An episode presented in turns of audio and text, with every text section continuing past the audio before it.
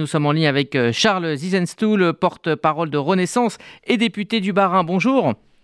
Bonjour. Merci d'être avec nous euh, ce matin. Alors Emmanuel Macron s'est montré plutôt ferme. Il a cependant donc euh, annoncé des concessions sur l'âge du départ à la retraite à 64 ans, si toutefois on allongeait les trimestres. Est-ce que c'est la preuve qu'il y a quand même une crainte sur une gronde sociale sur ce sujet, on le sait, très épineux des retraites Sur la réforme des retraites, ce ne jamais, ce n'est jamais une réforme facile.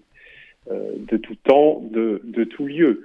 Euh, le chef de l'État, il a dit hier ce qu'il avait déjà dit à plusieurs reprises lors de la campagne présidentielle, euh, c'est que l'objectif c'est 65 ans. L'objectif c'est bien de faire cette réforme avec une, une mesure d'âge. Il a expliqué pourquoi c'était indispensable pour protéger notre système de retraite et que bien entendu, euh, il y a une discussion qui a déjà lieu d'ailleurs, euh, qui est menée par le ministre du Travail avec les, les organisations sociales et qu'il euh, y avait une, marge de discussion euh, sur, euh, sur certains paramètres, dont l'âge, mais en contrepartie, bien entendu, d'un allongement des trimestres, puisque l'objectif, c'est bien de travailler un peu plus longtemps, collectivement tous, pour protéger notre système de retraite. Alors il y a eu également euh, au niveau politique hein, cette, euh, cette attaque euh, à l'alliance NUPES-RN et puis cette main tendue aux républicains avec d'ailleurs des propos très fermes hein, sur le régalien, une main tendue qui a été rejetée ce matin par les républicains. Mais que pensez-vous à titre personnel de ce possible rapprochement?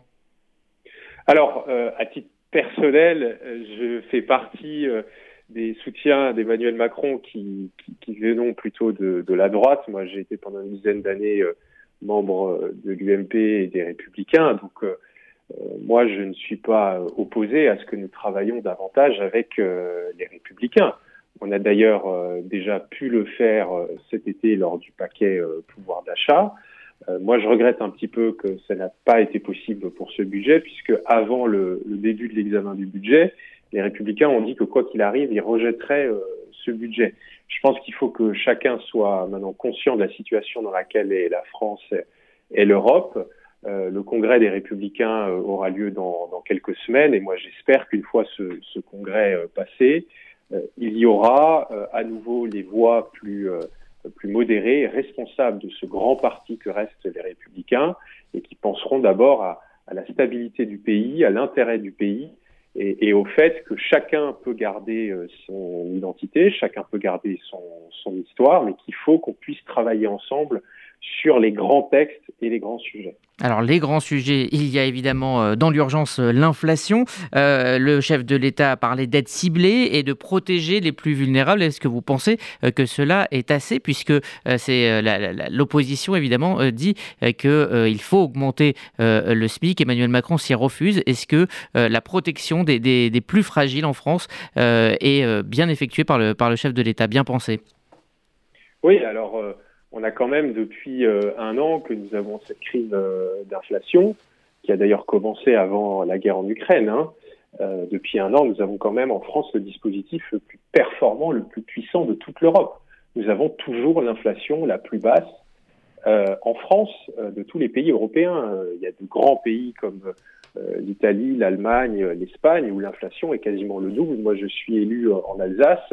Euh, juste à côté de l'Allemagne et on voit depuis euh, plusieurs mois que ce sont les Allemands qui viennent faire leurs courses en France parce que euh, les produits de consommation sont beaucoup plus chers en Allemagne et sont un peu moins chers en France, même s'il il y a une augmentation. Donc on, on, a quand même bien réussi ça depuis un an. On va continuer. Simplement, nous avons aussi des contraintes de finances publiques.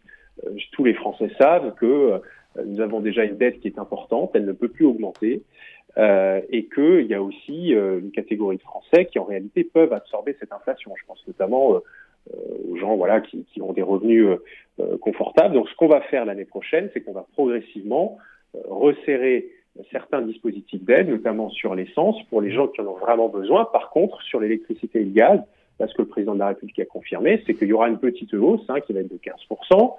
Euh, et qui celle-là concernera euh, tous les Français. Puis on aidera mmh. aussi les, les, les, les PME, les, les, entreprises qui ont, qui ont vraiment des difficultés pour le coup avec euh, les prix, euh, les prix d'électricité du gaz qui, qui s'envolent. Et ça, c'est très important parce qu'on sait que dans certains métiers, les boulangers, les bouchers par exemple, euh, il, y y a des difficultés. Donc il faut qu'on aide plus ceux qui en ont vraiment besoin à partir de l'année prochaine.